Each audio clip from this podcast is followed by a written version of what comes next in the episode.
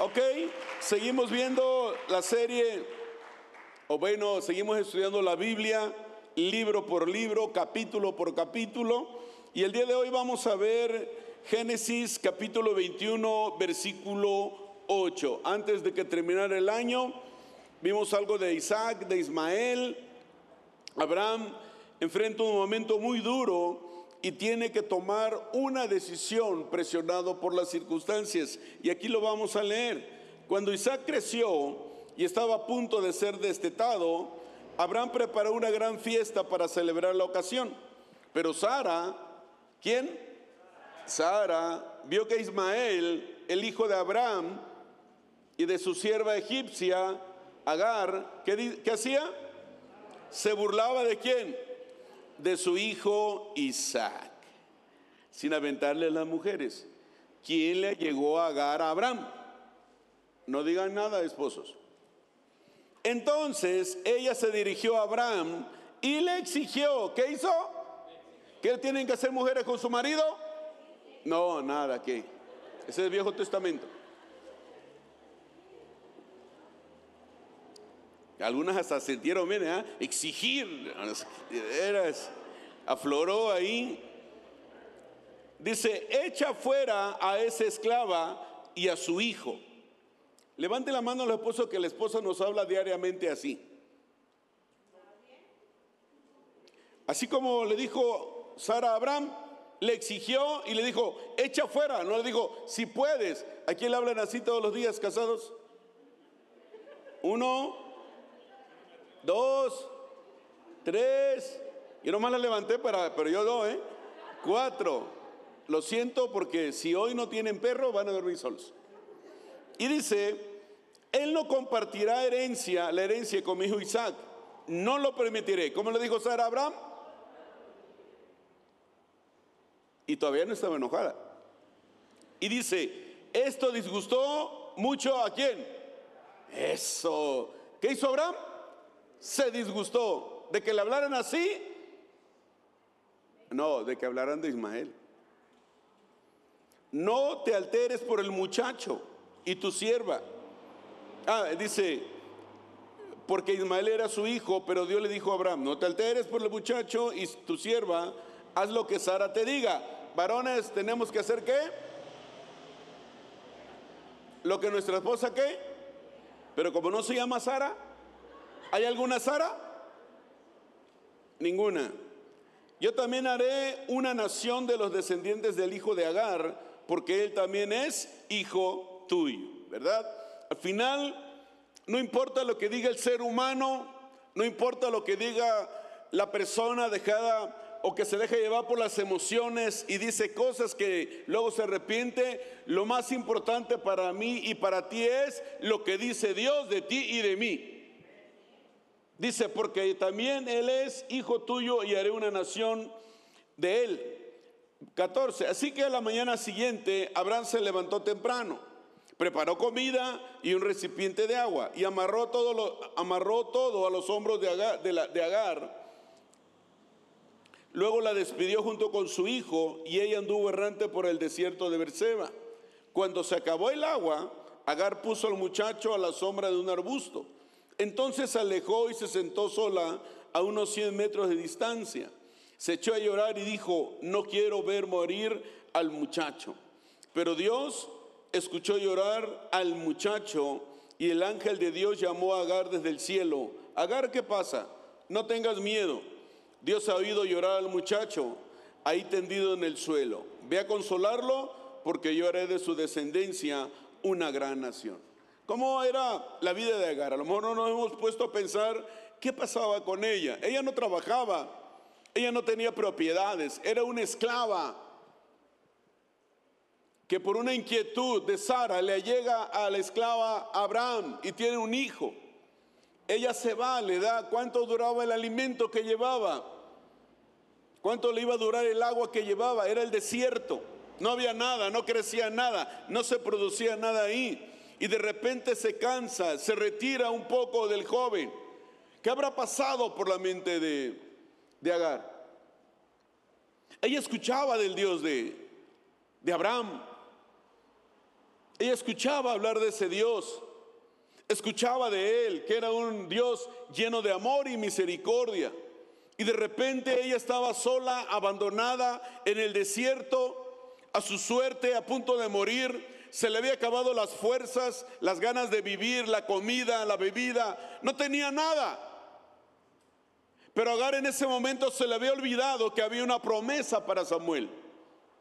A veces a nosotros también nos pasa lo mismo que Agar. Nos sentimos abandonados por Dios, nos sentimos en el desierto, que nada ni nadie puede salvarlos. Y es cierto, el único que puede rescatarnos es el Señor. Y Agar estaba ahí, sola, sin nadie que le ayudara. El esposo no estaba ahí con ella. El papá del niño no estaba ahí con ella, estaban a la intemperie. Estaba ella ya eh, derrotada para morirse junto con su hijo. Pero dice el 19, entonces Dios abrió los ojos de Agar y ella vio un pozo lleno de agua. Enseguida llenó su recipiente con agua y dio de beber al niño.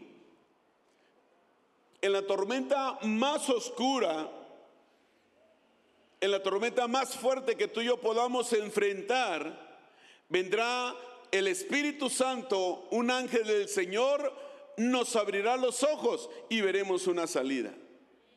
¿Ustedes creen que el pozo estaba ahí? Lo hubiera visto Agar. Ellos acostumbrados a vivir en el desierto, donde había agua, mínimo debería haber plantas alrededor, pero no lo había. Pero el Señor viene y le abre los ojos a Agar y le muestra agua. Y dice, el muchacho creció en el desierto y Dios estaba con él. ¿Quién estaba con el muchacho? Dios. ¿Quién va a estar contigo? ¿Quién está contigo? ¿Quién va a estar con tus hijos? ¿Quién va a estar con tus generaciones?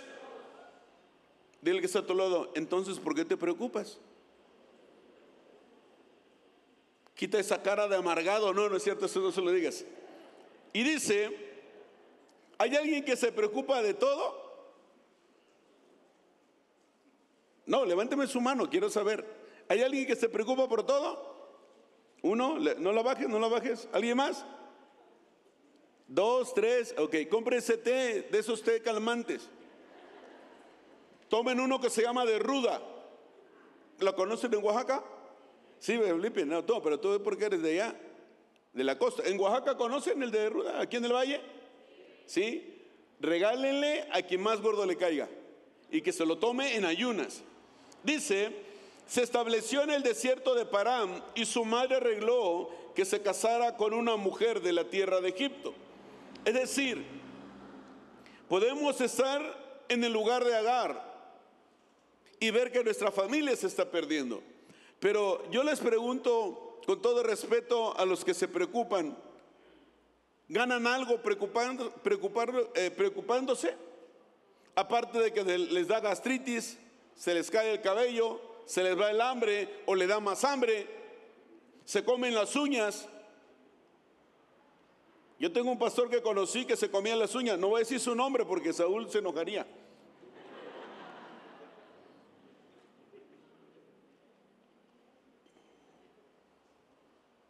Y luego conocí a su esposa, Laura, y le digo, ¿de qué te preocupas tú? Entonces, miren, aquí comienzan las pruebas de Abraham de obediencia a Dios. La obediencia de Abraham al mandato divino en este asunto fue rápida. Dios le dice, y muy de mañana Abraham ya estaba listo para obedecer la orden que Dios le había dado.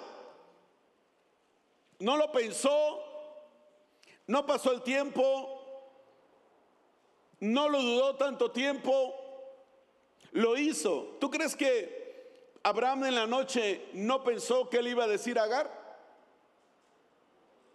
Había tenido relaciones con ella. Quizá no fue una vez.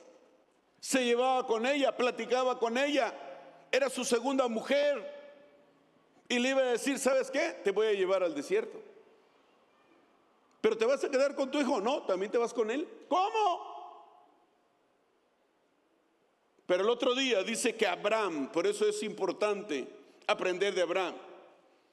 Abraham se sometió totalmente al Señor. Aunque era contrario a su inclinación, el hacerlo tan, pronto como se dio cuenta de que esa era la mente de Dios. Tenía que hacerlo rápido. Cuando Dios nos habla y nos dice algo en la palabra, tenemos que hacerlo rápido. Dí conmigo, tengo que hacerlo rápido. En el tiempo de Dios. No, Dios quiere que dejes ya esa droga hoy. Dios quiere que ya dejes esa mujer, pero la amante, no a tu esposa. Dios quiere que ya dejes ese hombre, o sea, al amante, no a tu, eh, a tu esposo. Dios quiere que le metas vara a tus hijos y los corrijas. Ay, en el tiempo de Dios. Dile que está a tu lado, el tiempo de Dios es ahora. ¿Se acuerda de un expresidente que dijo que tuviera una, dijo hoy? ¿Se acuerda de ese presidente? Bueno, la palabra del Señor es hoy.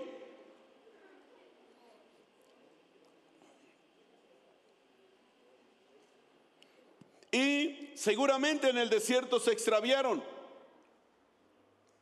Se encontraron ahí en gran apuro se le acabaron las provisiones. El niño bajo el sol, sin tomar agua, seguramente tuvo insolación, seguramente le quemó el sol. Agar se da por vencida y se pone a llorar.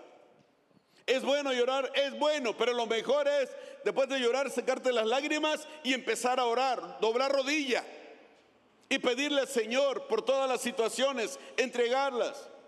Gracias a los que el domingo me entregaron, tengo un resto de trabajo este año. Creo que es el que más trabajo voy a tener.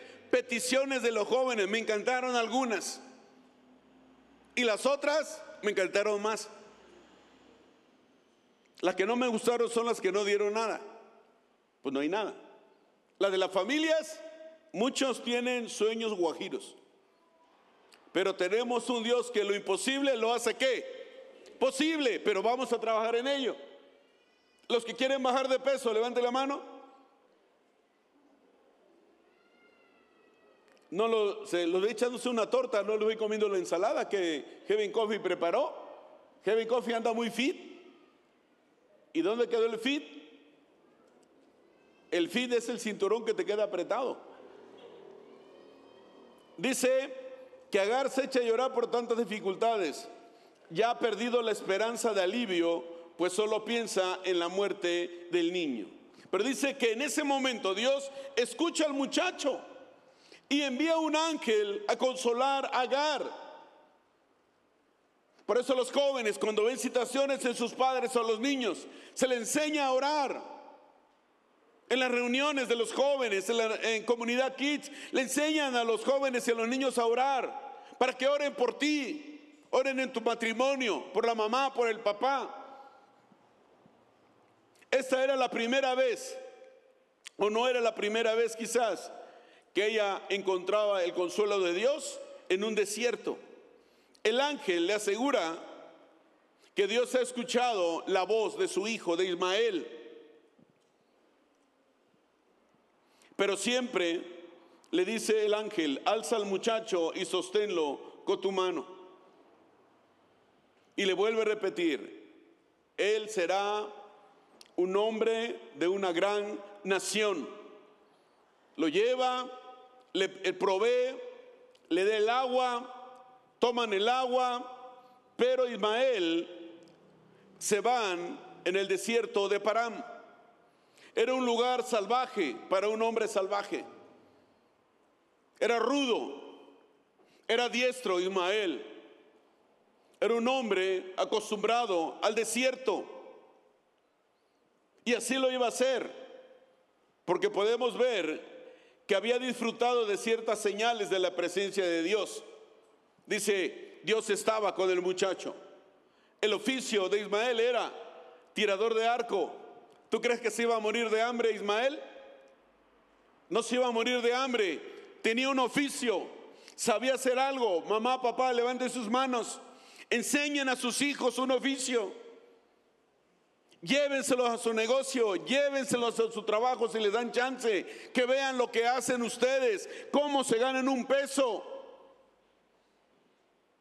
Que aprendan ellos los que es, llévenselo al súper, que vean lo que gastan ustedes en el súper o en el mercado. es bueno que sepan, Ismael iba preparado. Y dice también que Ismael se llevó bien con la parentela de su mamá. Ella le tomó mujer de la tierra de Egipto. Pero a pesar de Ismael de ser un gran arquero, de vivir de lo que hacía, él quizá pensaba que no podía dar el blanco. En su matrimonio, Génesis 21, 22. En esos días, Abimelech fue con Ficol, el comandante de su ejército, a visitar a Abraham. Es obvio que Dios está contigo, ayudándote en todo lo que haces, dijo Abimelech. Pasa el del teclado, por favor. Fíjate bien.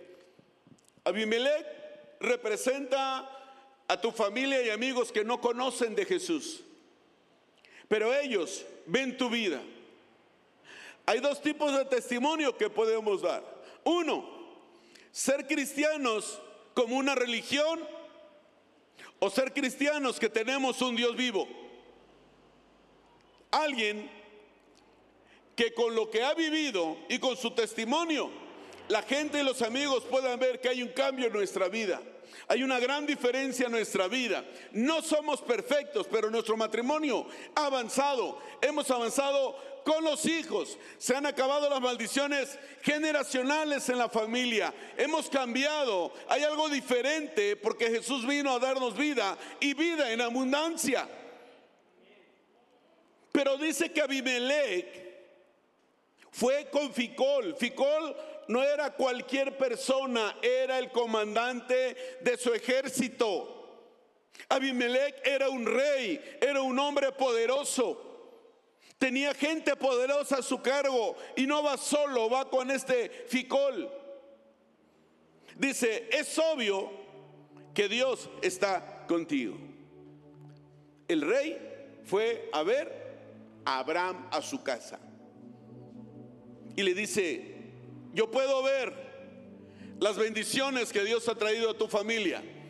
Puedo ver tu matrimonio, que aunque a pesar de que hay problemas, tu matrimonio es un matrimonio fuerte. Puedo ver a tus hijos que a pesar de lo que el mundo enseña, tus hijos son amantes del Señor. Puedo verte a ti que cada domingo te congregas, cada miércoles vas a ir. Puedo ver en ti la semilla de Dios. Puedo ver en ti los cambios increíbles que Dios ha hecho en tu vida. Ese es alguien que no vive de una religión. Ese es alguien que vive dependiendo de Dios cada segundo de su vida.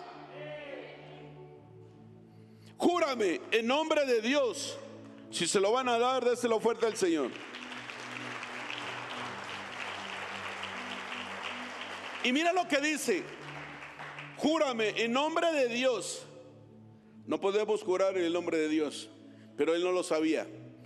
Que nunca me engañarás ni a mí. ¿Habrán había engañado a Abimelech? ¿Sí o no? Bueno, ¿no han venido? Los que han venido los miércoles. Entonces, ¿sí lo engañó o no? ¿Sí lo había engañado o no? Dice, júrame en nombre de Dios que nunca me engañarás ni a mí, ni a mis hijos, ni a ninguno de mis descendientes. ¿Y qué dice después? Yo te he sido leal. Abimelech no era tonto, sabía lo que estaba pidiendo sabía con quién estaba. Él sabía que estaba con el rey de reyes y señor de señores. Abraham sabía quién era su Dios. Abraham sabía quién lo respaldaba. Abraham sabía de dónde venía su provisión. Jamás Abraham olvidaría lo que Dios hizo en su vida. Por eso era un hombre obediente inmediatamente. Dice, así que jura que tú me serás leal a mí y a esta nación donde vives como extranjero. Abimelech tenía miedo del Dios de Abraham.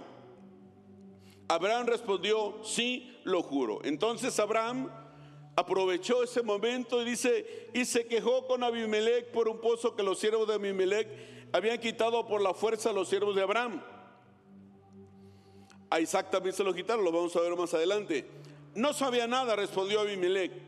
No tengo idea de quién es el responsable. Nunca antes te has quejado de este asunto. Entonces Abraham le dio a Abimelech algunas de sus ovejas y cabras y cabezas de ganado. Dice, y los dos hicieron un tratado. 28. Pero Abraham además tomó otras siete corderas y se las puso aparte. Y Abimelech le preguntó, ¿por qué has puesto estas siete separadas de las demás?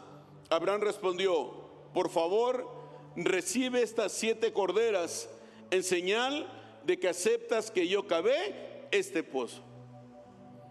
Luego Abraham puso por nombre a ese lugar Berseba, que significa pozo del juramento, porque fue ahí donde ambos hicieron el juramento. ¿Por qué mete Abraham esta parte del pozo? Yo siempre les digo, cuando vayan a hacer un negocio entre hermanos, entre familiares o con alguien más, dejemos todo por escrito. Cuando Abraham y Abelec hacen este pacto, le dice, estas corderas son para establecer también en este juramento que el pozo es mío. Por si vinieran después los hijos de Abimelech y le quisieran quitar, porque dice la Biblia que Abraham vivió muchos años en ese lugar como extranjero. Y le dice, después de haber hecho el pacto en Berseba, Abimelech partió junto con Ficol, el comandante de su ejército, y los dos regresaron a su hogar en tierra de los filisteos. Dios aquí nos da un panorama que hay muchísimas cosas que podemos aprender, que podemos llevar a la práctica en nuestra vida diaria. Uno, acerca de Agar, de confiar en Dios. Dos, el joven Ismael tenía un llamado y tú y yo tenemos un llamado. Dios habla de ti, de mí, de nuestra familia, de nuestras generaciones en la palabra de Dios. Tenemos que recordarla, tenemos que conocerla, tenemos que saberla, tenemos que memorizarla. Pero lo mejor de todo es vivirla vivirla. Abraham ya no era un extraño, ni con los cananeos ni con los filisteos. Esta amistad no fue mal vista por Dios. Ficol era el primer ministro del Estado de Abimelech y general en jefe de su ejército el testigo de ambos no era un esclavo, no era cualquier cosa de Abimelech, era un hombre importante y poderoso en la vida de Abimelech. Y fue y estuvo presente de lo que hicieron entre ellos dos. ¿Qué habrá pensado Ficol cuando escucha a su amo, a su jefe, decirle a un hombre, hemos visto que Dios está contigo en todo lo que haces.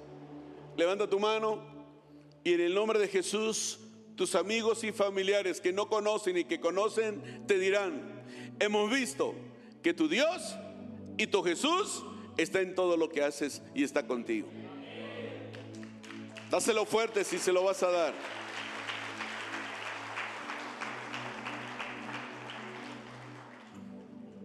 Pero ¿sabes qué buscaban?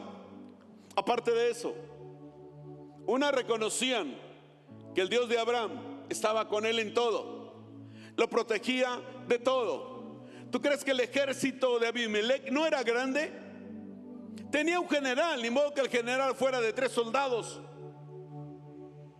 Tenía ejércitos, tenía legiones quizás de soldados, gente armada, preparada para la guerra. Pero él fue y buscó a Abraham a un hombre de Dios, a un hombre que tenía comunión con Dios, un hombre que seguramente Abimelech vio que obedecía a Dios en todas las cosas, por más locas que éstas fueran. Pero lo más importante yo creo de Abimelech es que él quería tener comunión con alguien que tenía comunión con Dios. Nosotros ¿Quiénes son nuestros mejores amigos? Gente del mundo con el que los hablan mal, los que tranzan, los que roban, los que se drogan, los que adulteran, los que eh, se alcoholizan. ¿Quiénes son nuestros amigos? ¿Quiénes son nuestros mejores amigos? ¿Qué buscamos en ellos? O buscamos, o buscamos gente que tenga comunión con Dios. Ese es un gran ejemplo. Ay, pastor, es que Abimelech era un don nadie. No, no era un don nadie. No era un don nadie. Y yo me he querido imaginar la cara del general viendo a su amo buscando a un hombre, Abraham. Este ficón tenía sus dioses y veía a su amo buscar a un hombre que solo tenía un solo Dios. ¿Cuántos dioses tenemos? Todo aquello que te aparta del Señor es un Dios. Todo aquello que tú pones en primer lugar es un Dios. Todo aquello a lo que tú le dedicas más tiempo, y no hablo del trabajo, bueno, que el trabajo también puede ser tu Dios, es tu Dios. Todo aquello que te aleja de Dios, de venir a los servicios, de congregarte, es un Dios. Estábamos en una religión y nos metimos a una nueva religión, pero no porque Jesús la haya traído. Ese Abimelech no era tonto y lo reconozco, no era tonto. Y cuando lo vea ahí arriba lo voy a saludar y le voy a decir, tonto no era, no, no es cierto. Porque él quería ser amigo de alguien que quien lo protegía era más poderoso de lo que él conocía. Y Abraham no andaba jactándose de que oraba. Abraham no demacraba su rostro de que estaba en ayuno. Abraham no andaba presumiendo que se sabía varios pasajes bíblicos. Abraham no hablaba mal de la gente en las redes. No hacía leña del árbol caído. Abraham, con su testimonio, alcanzó Abimelech. Y estoy seguro, no lo puedo eh, confirmar, pero yo creo que Ficol también se encontró con el Dios de Abraham. También se encontró. Dice la palabra del Señor que no existirían los libros de lo que Jesús hizo. ¿Qué tanto habrá hecho Dios con gente que conoció a Abraham que ni conocemos? Con la gente que Abraham cruzó, hizo negocio, con la gente que Abraham platicó con ella. No lo sabemos, al igual que Jesús. Pero lo que sí sabemos es que tenemos en la palabra de Dios testimonios fuertes. Si tú quieres crecer en fe, lee la palabra de Dios.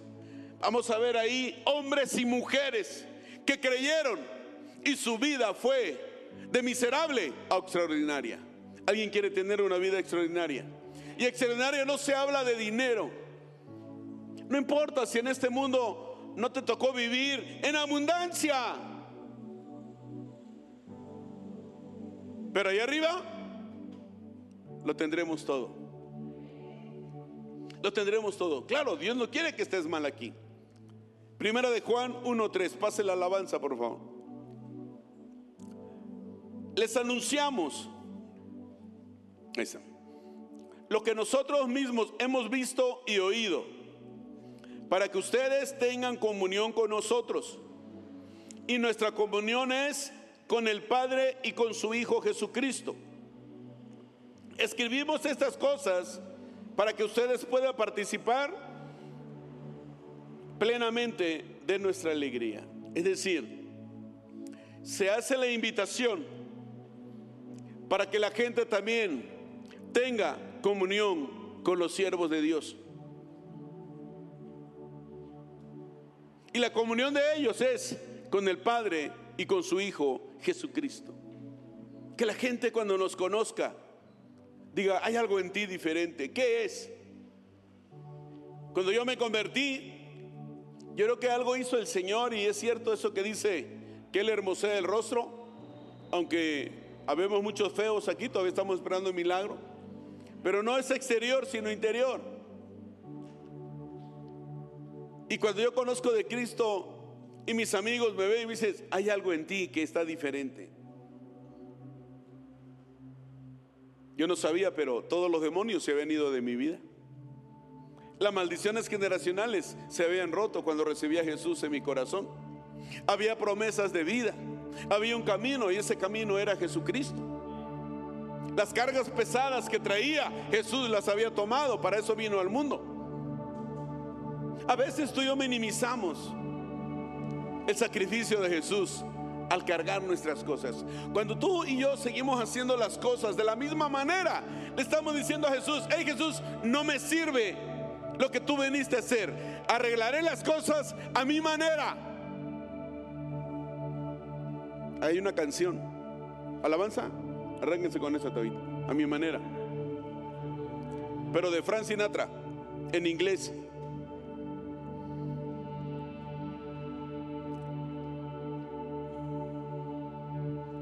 ¿Cuál era el tratado? Algo que había de persistir entre las dos familias. Una firme y constante, constante amistad. Y de ese tratado, ¿quiénes iban a beneficiar? El hijo, el nieto, el bisnieto y la tierra misma de Abimelech. Abraham estaba consciente en el tratado. Abraham sabía que Dios estaba viendo el tratado. Pero Abraham en ese tratado, en ese contrato, pide una cláusula acerca del pozo.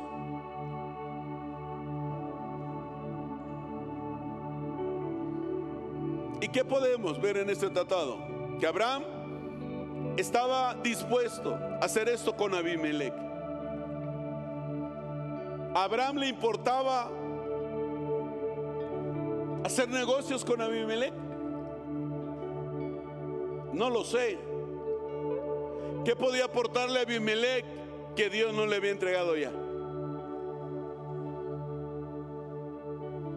No dice ahí que estaba flaco Abimelech, digo Abraham.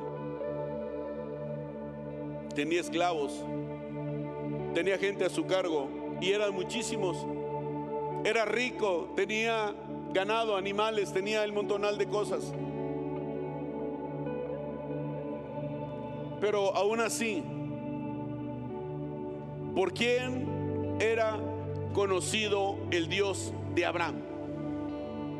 A través del testimonio de Abraham. ¿Por quién van a conocer a Jesús tus amigos y familiares? A través de tu testimonio de cuando te vean, ¿cómo estás? Muy bien, estoy muy bien. Pero oye, ¿tienes problemas? Sí, no importa, pero Dios será cargo de ese problema. Oye, pero estás enfermo, no importa, Dios me va a levantar. Oye, pero hay problemas en tu matrimonio, no importa, Dios lo va a hacer. Él lo ha hecho y Él lo volverá a hacer. Hey, tus hijos andan perdidos, no importa, porque Dios me dio una promesa y lo dice en su palabra, que ninguno de mis generaciones se va a perder. Y yo lo creo. Pero imagínate que no le hablas así. Abraham nunca fue a pedirle nada a Abimelech. Abraham tenía todo. Porque cuando tenemos a Jesús en nuestra vida y Él rige nuestra vida, lo tenemos todo. Y nada nos hará falta en este mundo. Pónganse de pie, por favor.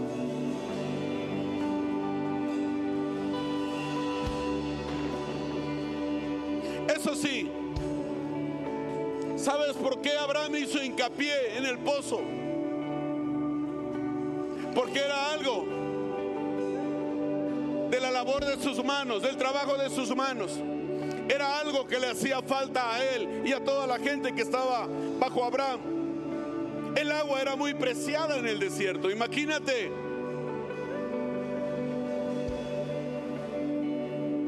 Y le dice que quede estipulado no dejes que el diablo se siga llevando lo que Dios tiene para ti. No dejes que a través de las mentiras de nuestro enemigo nos robe las bendiciones de parte de Dios. el diablo nos ha robado muchísimas cosas. Pero nuestra oración en este año no va a ser de que el diablo nos regrese lo que nos robó. No, hombre, déjalo que se atragante con lo que te quitó. Nuestra petición y oración de este año es que todo lo que Dios tiene para ti, para mí y para nuestras generaciones allá arriba, se abran las ventanas de los cielos y caigan en nuestra vida, en nuestra casa y en nuestra familia. Por eso Abraham peleó por el pozo que Dios le había dado. No era fácil encontrar agua en el desierto. Dios te va a bendecir con un nuevo negocio. Dios te va a bendecir en tu negocio. Dios te va a bendecir con un nuevo trabajo en tu trabajo. Dios te va a dar una casa. Dios te va a dar hijos.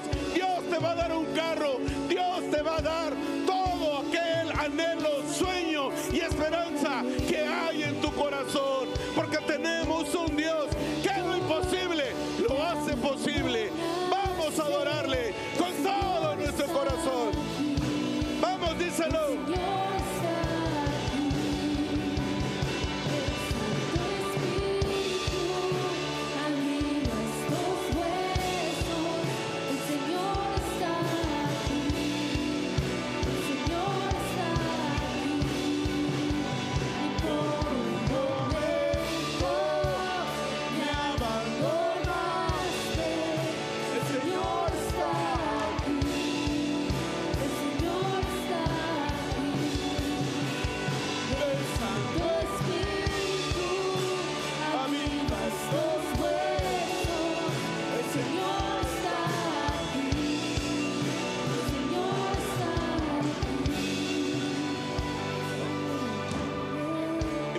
Agar en el desierto. ¿Tú crees que no hubiera querido escuchar esta adoración? Porque es importante que en los momentos de tristeza, de agobio, tengamos alabanzas.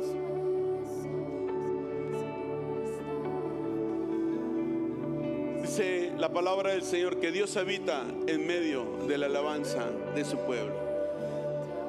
Sabes que en esos momentos que estamos ahí derrotados, tristes, ponemos una adoración y queriendo y no queriendo empezamos a cantarla.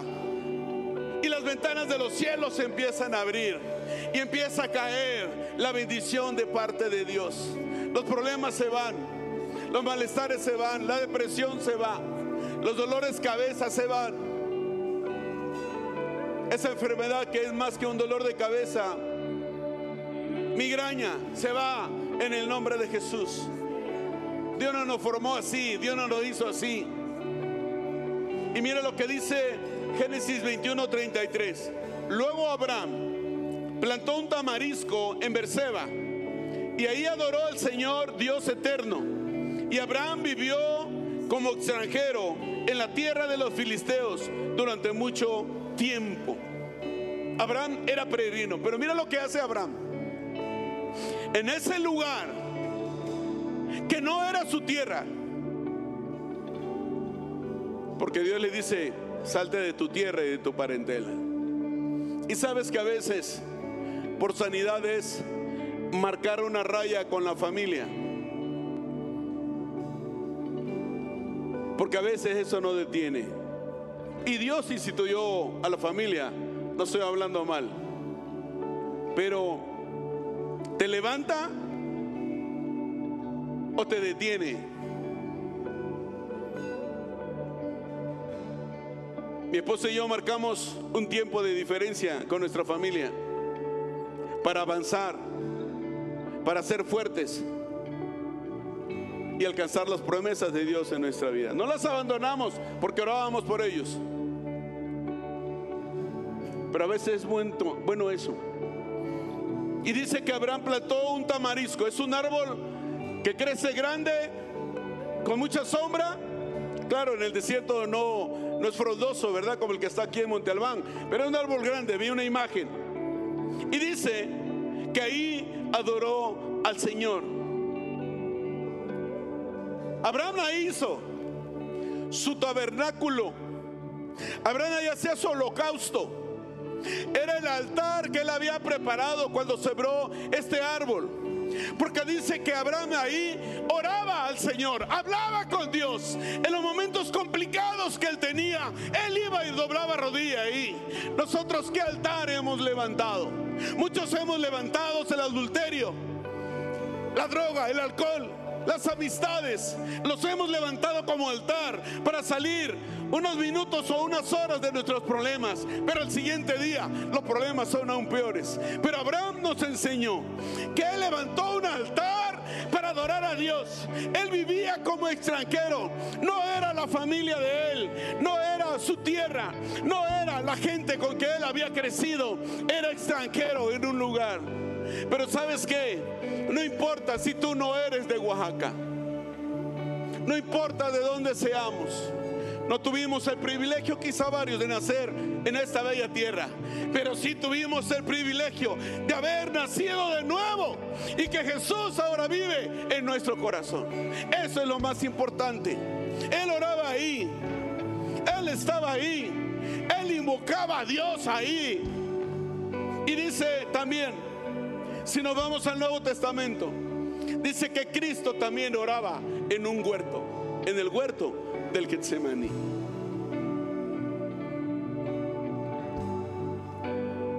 Ahí invocaba el Señor Jesús a Dios.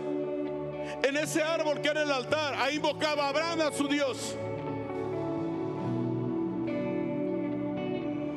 Y siempre sabemos que Dios respondió a todas las peticiones. Así que alguien trae peticiones el día de hoy. ¿Alguien trae peticiones? Levante su mano. Ahí en nuestro lugar.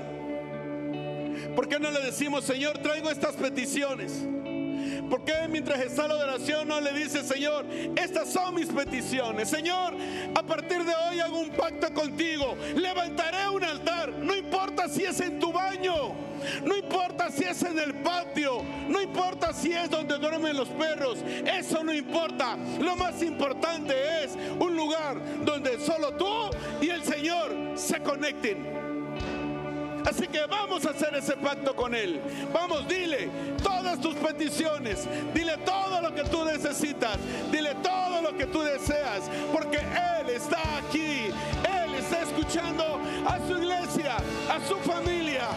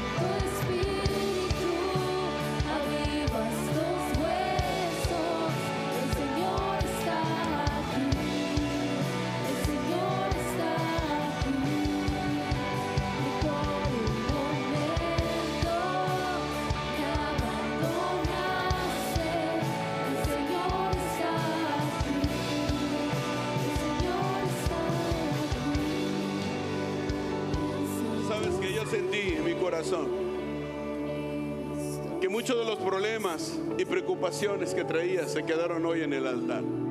Sabes que para eso Él es el altar. Jesucristo dijo, venir a mí los que estén cansados y cargados. Venimos a la casa de Dios para ser bendecidos, claro que sí. Para adorar a Dios, claro que sí. Pero venimos a dejar también nuestras cargas. No te vayas con ellas. Sé que muchos se quedaron. Hoy vas a dormir como un bebé, dice. Ya no son tuyos, son de Dios. No te preocupes, porque a tu manera, en tu sabiduría, en lugar de arreglarlos, los has conflictuado más. Pero el día de hoy, Dios los tiene en sus manos y Él te va a dar la victoria. Esos procesos legales que has tenido durante mucho tiempo, hoy Dios te va a dar la victoria en el nombre de Jesús. Pero no se te olvide levantar un altar todos los días. No vivamos como los años pasados. Hagamos cosas diferentes para tener bendiciones diferentes. Levantemos un altar. En el lugar que a ti te guste, levanta un altar. Yo empecé orando en el baño. En el baño, para que no me viera mi mujer que ya oraba. En el baño, no importa. Pero pastor, en el baño sí. Si cuando estamos pecando nos ve Dios, sí o no. Hagamos algo diferente. Levanta tus manos. Padre, en el nombre de Jesús. Yo declaro, Señor, que muchos problemas, crisis, situaciones, depresiones, enfermedades, problemas legales, religiosidad, cayeron hoy aquí en el altar. Padre, yo declaro que todas nuestras preocupaciones se quedan hoy a ti, te las entregamos a ti, Señor. No me voy ya más con ellas, no nos vamos más con ellas. Nos vamos con tu presencia, nos vamos, Señor, con tu Espíritu Santo que nos da fortaleza. Pero sobre todo, Señor, nos vamos sabiendo que somos tu- tus hijos. Pero lo mejor es que Jesús se va con nosotros. Padre, bendice a cada uno de los que hoy estamos aquí, de los que nos están viendo a de la transmisión, de los que van a ver después este mensaje. Padre, bendísimos, bendícenos. Este año no será igual. Este año será diferente. Porque tus hijos, tu casa, tu familia de comunidad Oaxaca, haremos cosas diferentes. Y Padre, declaramos que el día de hoy levantaremos un altar, Señor. Y si ya lo teníamos, hoy lo vamos a ensanchar. Ensancharemos las estacas, ensancharemos nuestras tiendas.